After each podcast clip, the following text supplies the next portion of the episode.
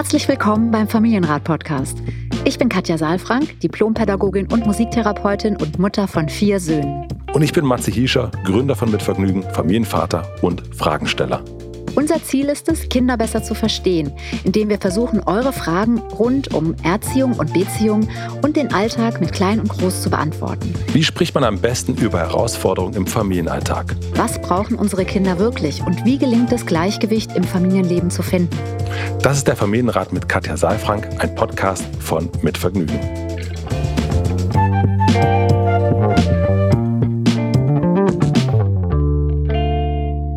Hallo, lieber Matze. Guten Tag. Guten Tag, liebe Katja. Hallo, hallo, hallo, hallo. Grüße aus äh, Corona-Hausen quasi. Ja, ich hab's gehört. Ja. ja, ja, ja, ja, ja. Es ist wieder da, es ist zurück, also zumindest im Hause Gischer. Ja, was ah. ein bisschen bedeutet, der Herbst kommt zurück, ne? Ich glaube, da müssen wir tatsächlich jetzt wieder mit leben, so ein bisschen. Ja, aber ich kann also zumindest in unserem Haus war es jetzt nicht so heftig, wie es früher war, bei Varianten davor, sondern das war so, ein, so, eine, so eine Decke, die mhm. so ein mhm. bisschen schwer, ein bisschen zu schwer ist. Weißt du, kennst du das, wenn man so äh, ja. Zudeckbett, ein bisschen denkt man so bei Oma früher, uh. Mhm. Oh, eine Zeit lang angenehm und dann wird's schwer. Und dann wird's richtig schwer, genau. Gut, angenehm, den angenehmen Part, den habe ich irgendwie nicht, hab ich nicht erlebt. Ja, aber ja. genau. Deswegen klinge ich, glaube ich, noch ein bisschen heiser und äh, unter Umständen muss ich ein bisschen husten zwischendrin. Also verzeiht bitte. Aber du bist ja nicht Zuhörer ansteckend. Insofern. Ja. also jetzt für dich, äh, ich bin äh, für niemanden mehr, im für, niemanden, für niemanden, der uns hört, bist du ansteckend. Ja, genau. Ja. ich bin auch nicht mehr, ich bin auch negativ. Also ich bin auch wieder, so. ich darf wieder, ich darf wieder, aber ich bin, ich bin noch, bin noch hier in den, in den äh, heiligen Wänden sozusagen. Ja, sehr schön. Und genau, das, eigentlich waren wir nämlich verabredet, weil wir uns natürlich sehen wollten, aber das äh, haben wir jetzt heute umgeplant. Ja. Machen wir lieber nicht. Wie geht's dir denn? Mir geht's hervorragend. Ich bin ein bisschen in diesem Übergang zwischen der Sommer war so schön und könnte so bleiben, hin zu, oh nein, der Herbst kommt und ach ja, manchmal ist es auch schön, wieder früher zu Hause zu sein. Aber das ist so dieser, also ein bisschen sowas wie Abschiedswehen, hätte ich beinahe gesagt. Aber so ein, so ein kleiner Schmerz irgendwie schon. Ja, man winkt so ein bisschen dem ja. Sommer hinterher. Ne? Ja, ich fand mhm. den auch echt, muss ich sagen, besonders schön. Ich war ja in dem Sommer sozusagen, in, der, in den Sommerferien war ich ja hier und bin jetzt gerade zwischendurch nochmal weg gewesen. Und das ist einfach, ich finde es einfach total schön. Und jetzt ist so klar, die nächste, das nächste Highlight ist Weihnachten. Oh Gott.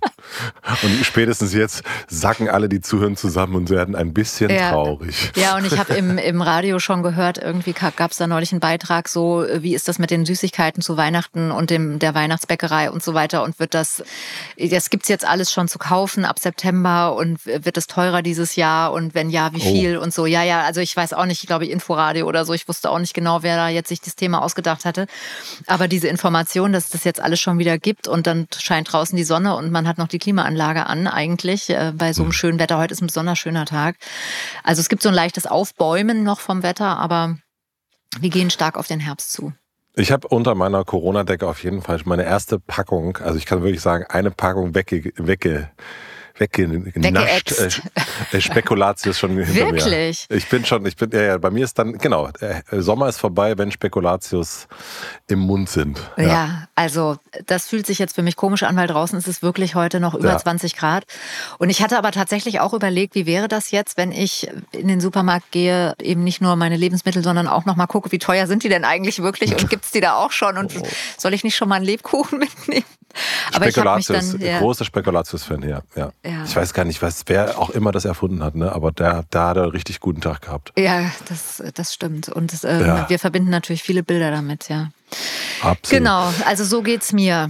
Ein bisschen Abschiedsschmerz und vielleicht passt das ja auch zur Frage. Du hast mir schon gesagt, dass es äh, auch um eine Frage um gehen wird. Geht. Ja, genau. Um, um Schmerzen. Um also, Schmerzen. Also, wir haben, wir haben eine E-Mail bekommen an familienrat.mitvergnügen.com und die Frage kommt von Mascha. Wir haben den Namen natürlich wieder geändert. Mascha fragt, liebe Katja, lieber Matze, wir stehen im Moment etwas ratlos vor einer ziemlich großen Hürde.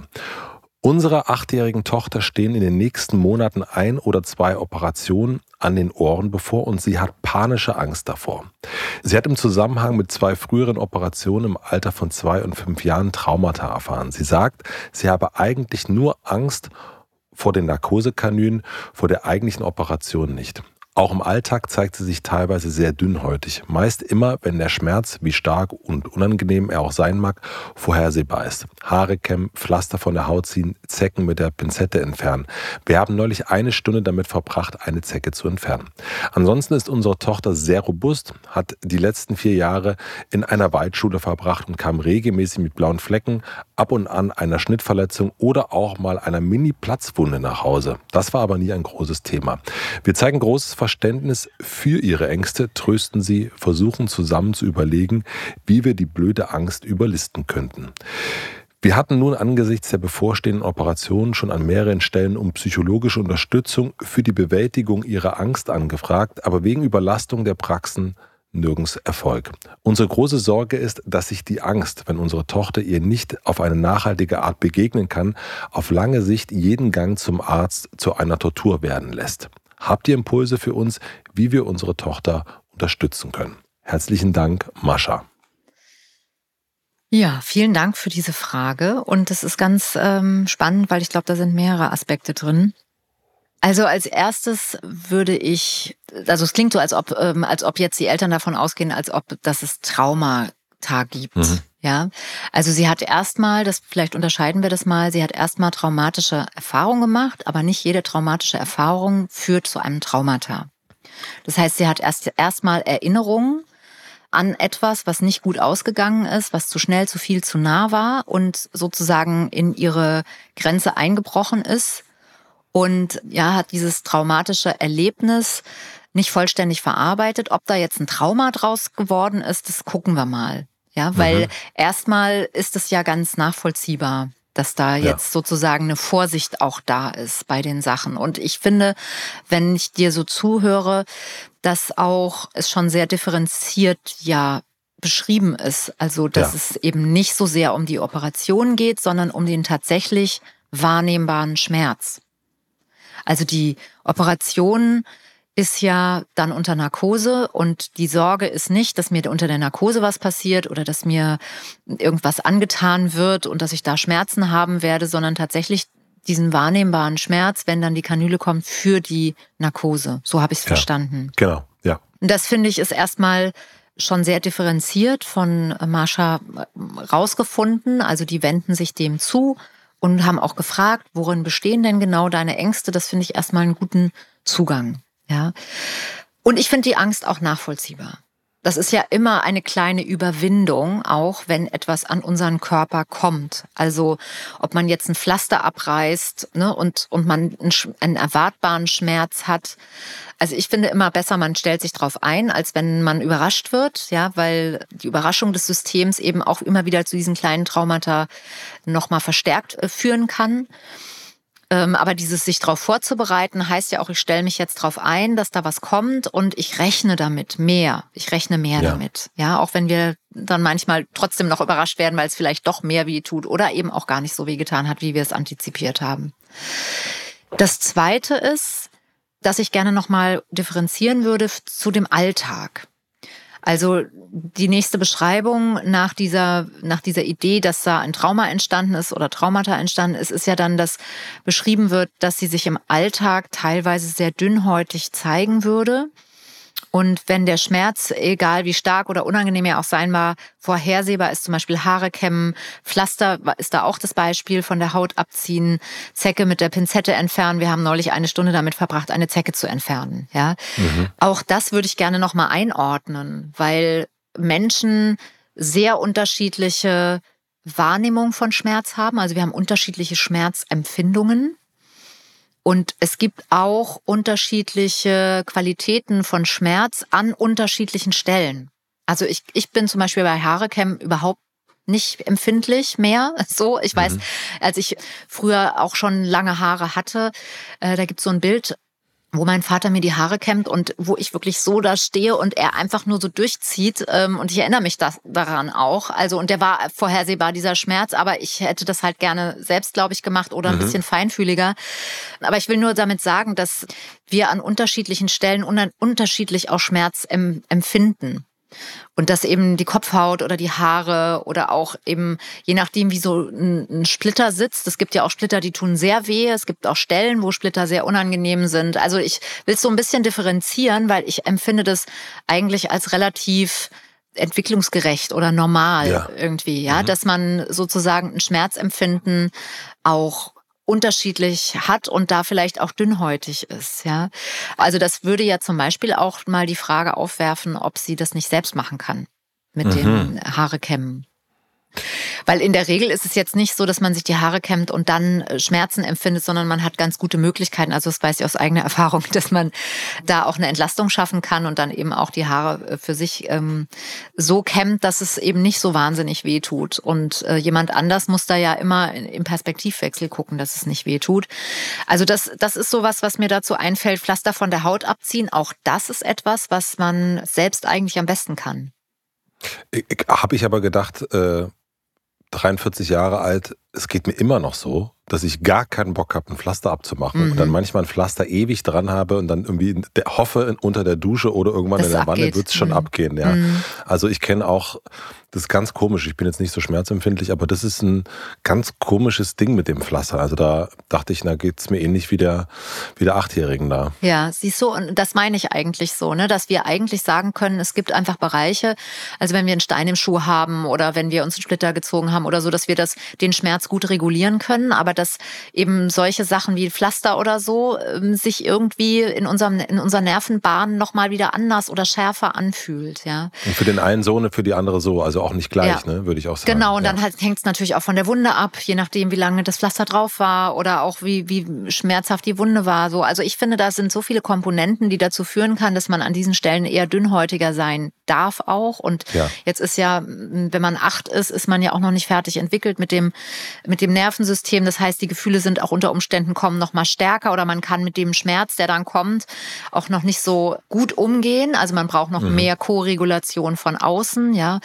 Und dann das, das dritte, was ja hier beschrieben ist, ist dann die Zecke mit der Pinzette entfernen. Also, dass ja. das eine Stunde gedauert hat, das äh, finde ich jetzt auch nicht ungewöhnlich, ehrlich gesagt. Es fühlt sich natürlich für uns Eltern lange an, wenn wir da lange dran ja. rumfummeln, aber wie lange ich schon an Splittern gesessen habe und manchmal muss man auch einfach aufhören und nochmal einweichen oder, also bei Splittern zumindest. Und, und ich finde auch, wenn, wenn so ein Vieh irgendwie in der eigenen Haut sitzt, das ist ja auch wirklich, also da wären wir bei dem Gefühl auch von Ekel nochmal. Ja. Ne? Also ist ja. was in meine Körper, durch meine Körpergrenze deutlich durchgegangen. Da, das finde ich in Anführungsstrichen, da, da kommt Ekel, das kommt mir zu nah, das ist einfach in mir drin, das will ich nicht haben. Und da sich zu überwinden, sich da dran zu setzen und die rauszupulen, da wissen wir natürlich, wenn wir uns jetzt einmal konzentrieren und dann die, die Pinzette ansetzen und vorsichtig ansetzen, dass das natürlich schneller geht. Aber für, für ein kleines Mädchen ist das natürlich ähm, ein viel größerer Akt und eine größere Herausforderung. Und ich glaube auch, dass es, also das kenne ich zumindest, dass wenn solche Sachen schon so da sind, ne, also wenn man weiß, das Kind ist da empfindlich oder neigt zu Schmerzen, dass man selbst auch, also ich kenne das, wenn ich so ungeduldig bin und gerade auch selber vielleicht ein bisschen gestresst bin oder, oder selber auch dünnhäutig bin, mhm. dass mich das natürlich auch total nervt. Ja. Da denke ich ja. auch so, jetzt stell dich nicht so an, meine Güte. Ne? Also so, ja. da merke ich auch, ich bin dann auch nicht ganz in meiner Mitte und das verstärkt eigentlich die Situation nochmal mehr. Also, ja, ja, ja. Und du bist erwachsen, ne? sozusagen. Also mhm. du hast die Möglichkeit zu antizipieren, du hast auch schon Erfahrungen gemacht damit. Es ist vielleicht nicht das erste Mal so und, und trotzdem ist es eine Überwindung immer wieder. Ja, ja. genau. Das ist erstmal so zum Einleiten von, von meiner Seite. Und das nächste, was mir wenn wir uns jetzt weiter nähern, ich komme dann auch noch mal zu der OP und der Frage, wie, was könnte man mhm. da vielleicht dann machen, aber ja. vorher noch mal die Situation insgesamt besser zu verstehen, um dann da weiterzugehen. Da ist mir ein Satz aufgefallen, den du vorgelesen hast, nämlich wir zeigen großes Verständnis für ihre Ängste, trösten sie, versuchen zusammen zu überlegen, wie wir die blöde Angst überlisten könnten. Mhm. Jetzt hast du auch davon gesprochen, ne, dass du so ungeduldig wirst mit dir. Und ja. dass du dann sagst, reiß dich doch mal zusammen und äh, vielleicht ist es auch keine Angst bei dir, sondern es ist sowas in die Richtung so, ja, genau. aber ne? Mhm. Und ich finde nochmal wichtig, dass wir zum einen nicht eine blöde Angst haben und okay. zum anderen nicht, dass wir die überlisten müssen, mhm. sondern Gefühle geben uns ja sinnvolle Hinweise auf etwas. Und es wäre gut, wenn wir die Angst da sein lassen können, also dass wir uns die angucken und dass wir sie nicht abwerten, sondern dass wir fast sowas, also es klingt jetzt ein bisschen pathetisch, aber fast sowas Liebevolles entwickeln und vielleicht auch sagen können, danke, dass du mir gerade einen Hinweis gibst, weil der Hinweis ist ja richtig. Der Hinweis, hey, da war mal was und da hat sich was nicht gut angefühlt. Das ist der Hinweis, der, der da gerade kommt. Und das ist nicht blöd, sondern das ist sehr sinnvoll. Und damit ist die Angst im Raum und damit bekommt die auch ein bisschen Platz. Und dann kann man gucken, braucht es denn jetzt Trost überhaupt? Also Trost braucht ja jemand, der traurig ist und ja. der einen Schmerz hat. Ja, aber im Augenblick ist das ja eine antizipierte Situation, die erstmal Angst macht. Und jemand, der Angst hat, der braucht ja eigentlich jemanden, der ihn beruhigt. Also nicht im Sinne von ist ja alles nicht so schlimm, sondern äh, der mit einem vielleicht selbst nochmal diese große Angstwolke, in der ganz viele Bilder sind und ganz viele Erwartungen und vielleicht auch weitere Gefühle stecken, dass man die ein bisschen sortiert und nochmal sagt, ja, das stimmt, da ist was gewesen, das war nicht so gut und jetzt ist es aber eine andere Situation. Und was ist mhm. denn jetzt da? Und das heißt, das wäre aber eben gegenläufig zu der Überlistung. Also überlisten heißt für mich, wir würden uns eine Strategie überlegen, wie wir die Angst überspringen oder wie wir die Angst austricksen, so dass die Angst zwar noch da ist, aber wir sie nicht mehr merken. Und das, äh, also ich verstehe das und vielleicht ist es auch nur eine Formulierung jetzt, aber wir können ja nur das nehmen, was jetzt hier formuliert ist. Und vielleicht ist das auch schon ein Perspektivwechsel, ein kleiner, dass wir eben nicht jetzt was überlisten wollen und was blöd ist. Es ist störend ein bisschen für den Prozess, ja, aber diese Störung ist ein wertvoller Hinweis und die Angst ist erstmal da und die ist berechtigt und die dürfen wir erstmal ernst nehmen ich denke, es ist, es ist erstmal nachvollziehbar. Wie, wie ist es für dich? Ist es nachvollziehbar erstmal? Total nachvollziehbar, ne? Also weil es ja auch, genau, man will so eine Angst, die man hat, nicht wahrhaben. Also man, man, man, am liebsten will man natürlich immer alles super finden, gut drauf sein und gelassen in Operation Haare kämmen durch den Alltag gehen. Aber die Angst ist natürlich also so auch so in uns angelegt, Menschen, dass sie uns ja auch hilfreich sein kann, ja. dass sie uns ja Zeichen gibt für etwas und da die Angst so wegzuschieben, genau, zu überlisten oder ja. als blöde abzutun, sorgt ja eigentlich dafür, dass man ja, dass man einen etwas, was man in sich hat, irgendwie so runterdrückt. Und das, glaube ich, ist nie gesund. Eigentlich. Ja, und nicht ernst nimmt. Ne? Wenn du es jetzt hm. nochmal so sagst, dann ist eigentlich dieses Überlisten, heißt eigentlich, ich nehme dich gar nicht ernst in dem, was du mir ja. eigentlich sagen möchtest. Ja? Dann ist es eben auch der Nachteil, ist halt, dass die Angst weiterhin da ist, aber dass man vielleicht Strategien gefunden hat, die Angst zu um, umgehen oder mhm. zu überlisten, aber sich eigentlich nicht dem zugewendet hat, woher die Angst kommt. Und das lohnt sich auf jeden Fall, sich das anzugucken. Ja. Ja. ja. Auch um eventuelle eben kleine traumatische Erlebnisse nochmal nachzuregulieren und nochmal zu gucken, was war denn da eigentlich? Also mit zwei war das, ist es vielleicht noch nicht so im Bewusstsein gewesen und mit fünf dann schon eher.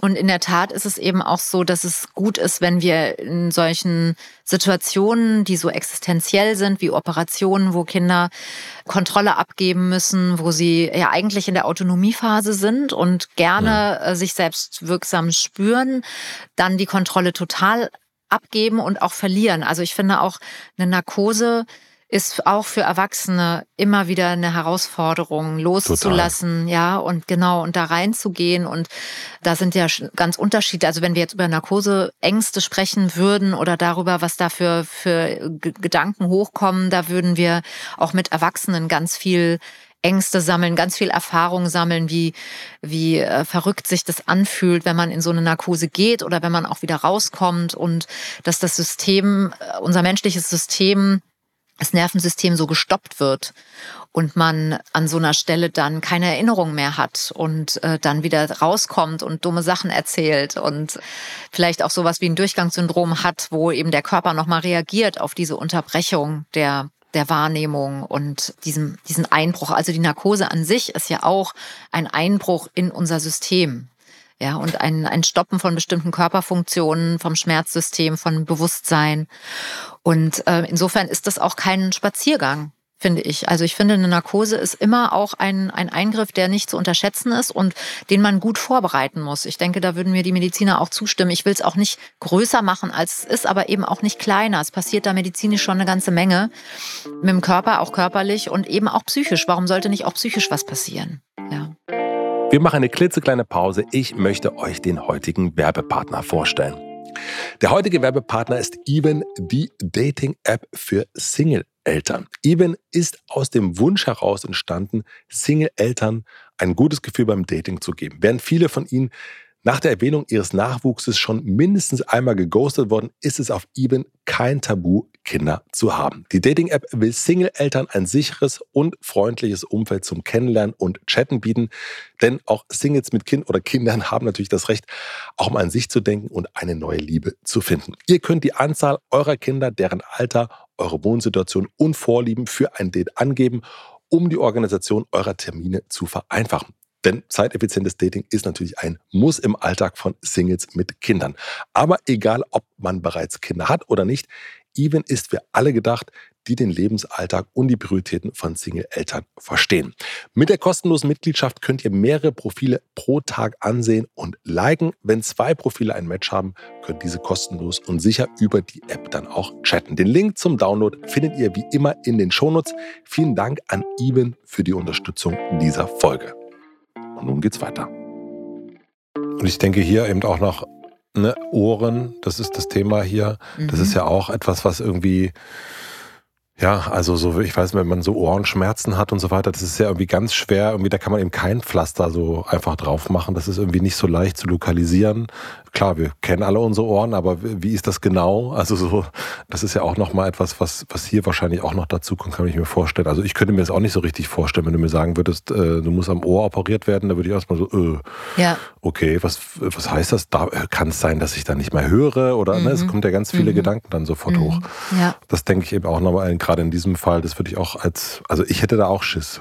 Ja. Ganz klar. Ja, ja, und nochmal, sie hat ja, wenn ich das richtig verstehe, gar nicht so sehr Angst vor der Narkose an sich und vor der Operation, mhm.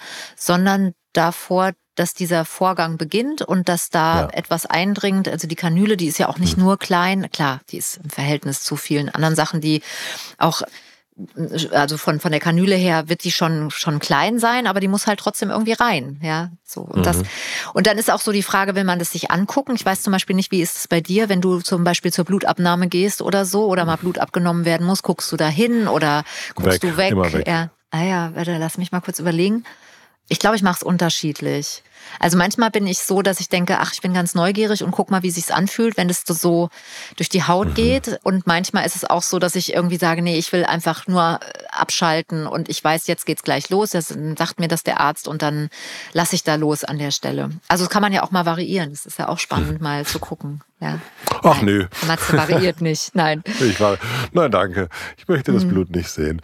Ähm, mhm. Du hast schon erzählt, dass du ein paar Tipps hast, wie Mascha ihre Tochter unterstützen könnte. Was wären das für Sachen? Wie, wie kann sie die unterstützen? Wir haben ja jetzt so ein bisschen den Perspektivwechsel schon gemacht und so ja. geguckt, okay, vielleicht auch nachvollziehbar alles, also oder ist nachvollziehbar. Und wie kann man aber der Tochter helfen. Ja, was genau. Also für mich wäre jetzt die, die Frage, wie gehen wir mit dem, was wir jetzt gerade so ein bisschen ausgebreitet haben zwischen uns, mit diesen Erkenntnissen und mit diesen Aspekten, wie können wir die so verbinden, dass wir jetzt konstruktiv gucken können, was, wie kann man damit umgehen? Ja. Und das heißt, der erste Schritt wäre sozusagen die, das Verhältnis zur Angst zu verändern. Also, mhm. dass man, dass sie nochmal über die Angst sprechen und eben nicht unter Umständen jetzt trösten, sondern nochmal genauer hören, so wie Sie jetzt auch schon gehört haben, es geht um die Kanüle und vielleicht auch nochmal die Verknüpfung machen und auch nochmal signalisieren, dein Gefühl stimmt. Also wir kennen ja alle den Satz, du brauchst doch keine Angst haben. Ja. Ja, und damit sind wir halt mhm. sehr im Kopf. Ja, sondern eher nochmal diese Perspektive auch aufzumachen und zu sagen, deine, also ich weiß, dass Eltern dann auch Angst haben, Sorge haben, wenn wir das äh, formulieren, dass dann die Kinder in der Angst hängen bleiben. Ja, und nochmal, ich möchte es nicht größer machen, als es ist, aber eben auch nicht kleiner. Und die Angst ist nun mal da. Insofern, aber wieso nicht trösten? Ja, die Frage ist, ob es Trost im Augenblick jetzt braucht, weil Trost ist ja etwas, was eigentlich, wenn man traurig ist, gebraucht wird. Okay. Ich will damit auch nicht sagen, dass sie gar nicht trösten sollen, sondern der Schwerpunkt für mich würde eher auf der Koregulation dieser starken Emotion von Angst liegen. Und da wäre eben die Frage, hilft es nicht eher nochmal diese große Angstwolke zu sortieren? Und ähm, jetzt haben wir ja schon gehört, es, ähm, die Angst vor der Kanüle, da kann man sozusagen nochmal detaillierter gucken, was ist da genau die, die Sorge. Zum anderen auch äh, nochmal gucken, wenn die Idee da ist, dass das aus der Vergangenheit kommt, was war denn da mit zwei? Was war denn da mit fünf?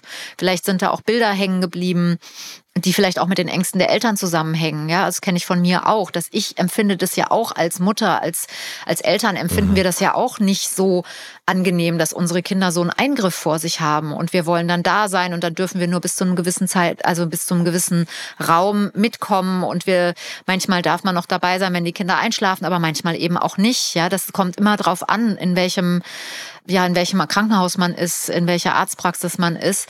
Also ich habe schon da ganz unterschiedliche Erfahrungen gemacht und dann gehen ja bei uns auch Ängste los.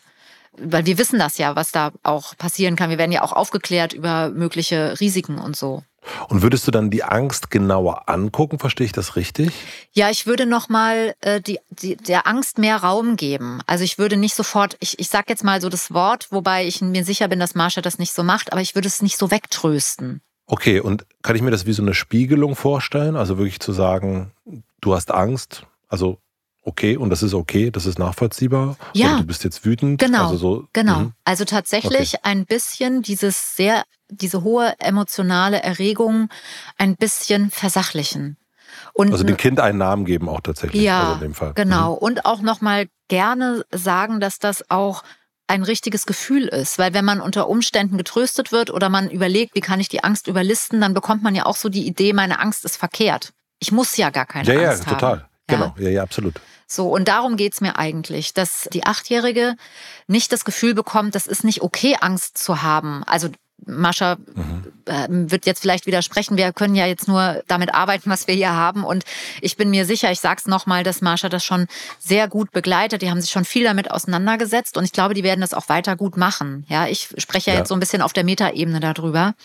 Und es wäre einfach gut, nochmal ein Signal zu senden und zu sagen, deine Angst darf da sein, deine Angst ist auch ein Stück berechtigt. So ist das. das man hat da eine Aufregung. Ja, man ja. hat eine Aufregung und man hat eine Sorge. Vielleicht kann man es ein bisschen kleiner machen, dass man nicht mehr so über eine große Angst redet. Ich habe Angst vor etwas, sondern dass wir vielleicht andere Worte finden für das Gefühl, dass man sagt, ich bin irgendwie aufgeregt oder ich habe die Sorge, das. Und dann kann man noch mal fragen, was ist denn deine Besorgnis, ja, worin besteht die und kann dann überlegen, wie könnte man denn in dem Moment mit der Sorge umgehen? Also gibt es irgendetwas, was wir im Vorfeld noch mal anders machen können oder worauf man sich vorbereiten kann, dass man einfach die Angst sozusagen reguliert. Also, dass man durch okay. die Angst durchgeht und nicht über die Angst hinweggeht und sie überlistet. Mhm. Ja. Also das ist so ein Punkt. Und das ist natürlich auch ein Prozess. Das ist auch nicht mit einem Gespräch oder mit einer Maßnahme oder so gemacht, sondern das, das ist vielleicht etwas, was auch ein bisschen Zeit braucht. Auch die Angst anzunehmen. Mhm. Ja, und das, die Angst darf zu uns gehören. Wir leben ja in einer Gesellschaft, wo wir immer so tun, als ob die Angst äh, nicht dazugehören mhm. darf, mhm. ja, weil wir ja, haben ja, uns, ja, wir haben uns ja so eine vermeintliche Sicherheit geschaffen, die spätestens mit Corona uns ja unter den Füßen weggezogen wurde wie der Boden. Und das einfach auch zur Kenntnis zu nehmen, dass wir Angst gehört genauso mit dazu wie alle anderen Gefühle. Angst, Schmerz, Wut, Trauer und das sind Farben des Lebens. Und die Frage ist nicht, darf das da sein oder nicht, sondern wie gehen wir damit um, wenn es da ist. Mhm. Und das, das, ähm, also ein bisschen selbstverständlicheren Umgang damit. Das ist so das eine. Und das andere ist, dass es ja jetzt um die konkrete Situation geht und die Frage, wie kann man das vorbereiten? Also da bei Angst ist es immer gut, weil Angst sozusagen wie so eine große Wolke ist und auch oft diffus ist. Also ich höre, dass sie hier schon ein bisschen sich geklärt hat, weil es geht um die Kanüle, die irgendwie in den Arm kommt. Mhm. Und trotzdem ist ja die Frage, Wann passiert das? Wo passiert das? Was ist danach? Also was ist nach diesem, wenn die Kanüle liegt? Und gibt es irgendetwas, was zur Entschleunigung, also dass man sozusagen diese Bilder, die man dann hat, da kommt dann die Kanüle einfach rein, dass man das ein bisschen entschleunigt. Weißt du, was ich meine? Dass man so einzelne Bilder nochmal, dass man nicht so einen schnellen Film hat und am Schluss nur, nur die Angst besteht, jetzt kommt die Kanüle, sondern dass man mhm. Zwischendurch nochmal atmet, dass man nochmal sagt, okay, das wird da und da sein, das ist bei dem und dem Arzt, der und der ist dann bei dir dabei, wird es der rechte ja. oder der linke Arm sein? Ja, und das muss auch nicht direkt davor sein, sondern das kann man auch ein bisschen mit Abstand machen, einfach, dass man so ein bisschen einmal durch diesen Prozess durchgegangen ist, gedanklich. Und dann wird es vielleicht kleiner und vielleicht wird es, kann man es ein bisschen versachlichen dadurch, ähm, indem man den Ablauf hat, weil es eine Orientierung gibt und dadurch eine Klarheit kommt, was alles vielleicht außenrum auch noch passiert und vielleicht auch, was man dann braucht in dem Moment. Also brauche ich eine Hand. Also, mhm. ne, wenn ich Angst habe, brauche ich Halt. Mache ich das im Sitzen, mache ich das im Liegen? So, das sind ja auch alles Sachen, die kann man vielleicht gar nicht wissen vorher. Ich finde Sitzen ja immer gut, weil man da noch ein bisschen mehr in der, in der äh, Aufrechten ist und ein bisschen mehr das Gefühl hat, man ist in der Kontrolle. Im Liegen fühlt man sich schon sehr ausgeliefert unter Umständen. Also es sind so kleine Details, die man einfach für sich nochmal, das kann ja erstmal Marsha mit ihrem erwachsenen Gedanken erstmal für sich antizipieren, mal gucken, wie es für sie ist und dann vielleicht auch kindgerecht eben mit ihrer Tochter besprechen. Das heißt, du gehst wirklich also, das sind ja eigentlich in beiden Punkten. Ne? Also nicht durch die Angst drüber gehen war der erste Punkt. Mhm. Und bei dem zweiten auch nicht durch die Situation drüber gehen. Also du sagst eigentlich bei beiden. Durch also, die Angst äh, und durch die Situation. Durch die Situation. Also mhm. du machst eigentlich nicht Schnelldurchlauf, sondern eher Slow-Mo. Ja, genau. Und zwar nicht mit dem Ziel, die Angst zu vergrößern. Also ja. es kann auch sein, dass dann erstmal der Eindruck entsteht, dass die Angst sich vergrößert. Mhm. Ja, weil es ja wie, wie so ein, also wenn es nicht eine, ein linearer Film ist, also erst machen wir das und dann machen wir das und dann immer das, so, so, sondern dass wenn es dann sozusagen sowas wie ein Crescendo bekommt, ja, dass es immer ja. lauter wird, so, ah, und dann geht es dahin, dann kann man noch mal ein bisschen entschleunigen und kann, das wäre gut, wenn man dann sozusagen das Crescendo wieder ein bisschen runterfährt. Es geht nicht darum, das lauter zu machen oder da mehr reinzugeben, mhm. sondern es geht eigentlich darum, es ein Stückchen zu versachlichen. Und wenn dann die Angst kommt, dann noch mal zu sagen, okay, lass uns nochmal zurückgehen, da passiert ja noch gar nichts. Passiert ja noch gar nichts, du sitzt ja nur. Mhm. Ja, so. Und das ein bisschen vorzu, vorwegzunehmen und durch das System durchlaufen zu lassen. Das Ziel ist nicht, dass dann überhaupt gar keine Angst mehr da ist. Also, dass das Gefühl ganz weg ist. Mhm. Ja, weil das wäre ja auch fatal. Also, wenn man dann sagen würde, ja, jetzt habe ich gar keine Angst mehr. Ne? Das wäre dann auch wieder komisch. Aber es geht darum, dass man bessere Strategien hat, mit diesem aufflammenden Gefühl umzugehen und sich wieder runterzuatmen, vielleicht das auch mal zu üben in einer Situation, wo man eben nicht dann direkt ausgeliefert ist und immer wieder zu verstehen, ich habe das auch ein bisschen in der Hand. Also natürlich passiert es mit einem, dass da dann die Kanüle kommt. Da, da in der Tat wird man sozusagen von außen bestimmt. Aber alles, was vorher und auch alles, was nachher ist, kann man ja beeinflussen und man kann auch den Körper ein bisschen beeinflussen, indem wir eben bestimmte Gedanken haben, es passiert jetzt gerade noch nichts. Und nicht das Gefühl zu haben, gleich, gleich, gleich, ja. mhm. sondern gerade passiert noch nichts.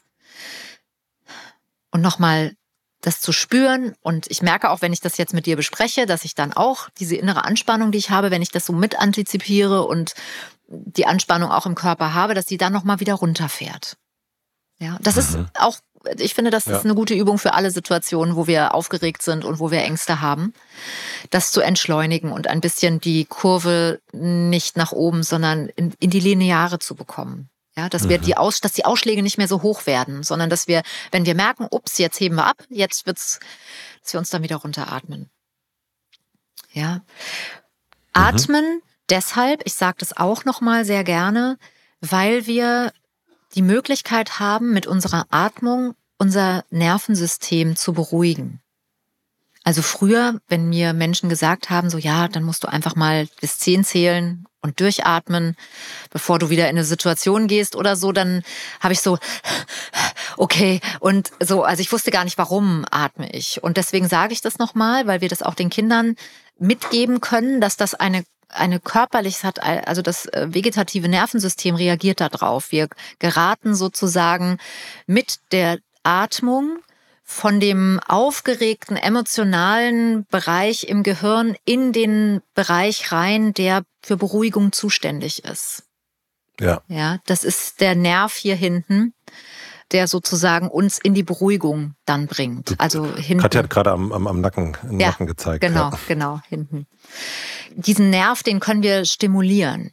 Ja, das ist der Vagusnerv und den können wir stimulieren und den stimulieren wir mit der Atmung. Deswegen ist es jetzt für alle Mütter und Väter, die auch zuhören und ansonsten in einer hohen Erregung sind und Interesse daran haben, sich in diesen Situationen selbst zu beruhigen, wirklich dreimal tief zu atmen, möglichst länger auszuatmen als einzuatmen. Und einmal, also einmal zu halten, also einzuatmen, halten und ausatmen. Und wirklich, jetzt ist er eingeschlafen, und wirklich aus, ein bisschen länger auszuatmen, als man denkt, es geht. Und damit wird der Vagusnerv hinten, der läuft eben sozusagen am Hirnstamm entlang bis runter auch, wird der stimuliert und hilft uns sozusagen dieses Beruhigungs, dieses Areal der Beruhigung ähm, anzuspielen, anzustimmen. Ja, deswegen ist das sehr, sehr sinnvoll, diese Pausen zu machen. Und das, Also Katja, wenn ich das nächste Mal eine Operation habe, dann rufe ich dich vorher. ja, mach mal. genau, also das, das sind so Sachen, die kann man machen im, im Vorfeld. Und das ist ja, wie du sagst, nicht nur für Operationen sinnvoll, sondern eigentlich für alle Situationen, die Ja. wir haben, ob du auf die Bühne gehst, ob du Befürchtungen hast, wenn du jemanden, wenn man jemanden trifft, wenn man einen anstrengenden, wenn man einen aufregenden Termin hat. Also es lohnt sich immer, mit der Angst, die man hat, umzugehen und sie Ja. zu sich zu nehmen und mit ihr zu arbeiten und sie zu regulieren zu lernen, weil das ist auch ein ganz tolles Gefühl zu merken, ich kann das. Ich habe Strategien, um wieder runterzufahren. Das heißt nicht, Ja. dass ich nicht auch immer mal, gerade wenn ich erst acht bin, ja auch mal hochfahre. Deswegen ist ja auch so wichtig, dass wir Menschen haben, die uns ko-regulieren, die mit uns atmen und die klar sind und die ruhig sind. Das ist zum Beispiel auch was, was vielleicht jetzt hier in der E-Mail nicht ganz so deutlich rauskommt, aber ich würde den Hinweis gerne geben, dass Marsha für sich auch noch mal guckt, wie geht's ihr denn mit Ja. der OP und wie geht's ihr damit, wenn sie tröstet? Ist das eine ist das ihre Idee, die blöde Angst sozusagen zu überlisten, weil sie vielleicht selbst auch Ängste hat? Also Mhm. sie hat auf jeden Fall eine große Sorge, das sagt sie. Ja, sie hat Ja. die Sorge, dass ihre Tochter, wenn sie jetzt nicht mit dieser Angst klarkommt in irgendeiner Form, dass dann auf, auf lange Sicht jeder Gang zum Arzt eine Tortur werden wird, was auch immer das heißt, ja. Und diese Angst vielleicht auch ein bisschen zu regulieren, weil Marsha gerade passiert erstmal noch gar nichts. Das wissen wir nicht. Und wenn es soweit ist, gehen wir damit um. Ich würde tatsächlich auch die Situation insgesamt antizipieren. Also in welche Praxis gehen wir? Ähm, wie lange dauert das? Ähm, wie lange äh, ist es vielleicht auch da mit dem Einstich? Ja, vielleicht kann man auch mal an der Haut zupfen. Vielleicht kann sie selbst auch mal an der Haut zupfen, so dass sie mal ein Gefühl dafür bekommt, wo das sein wird. Und wer ist bei der OP mit dabei? Ähm, ist wahrscheinlich ist das Marsha. Wie weit darf sie damit reingehen? Braucht sie eine Hand bei der Kanüle? Also solche, dass, dass noch ein bisschen mehr Sicherheitsgurte ähm, entwickelt werden und dass die Achtjährige für sich noch mal mehr gucken kann, was brauche ich denn dafür eigentlich und welche Strategien könnten sich bewähren, dass man das noch mal ein bisschen kleinteiliger durchgeht.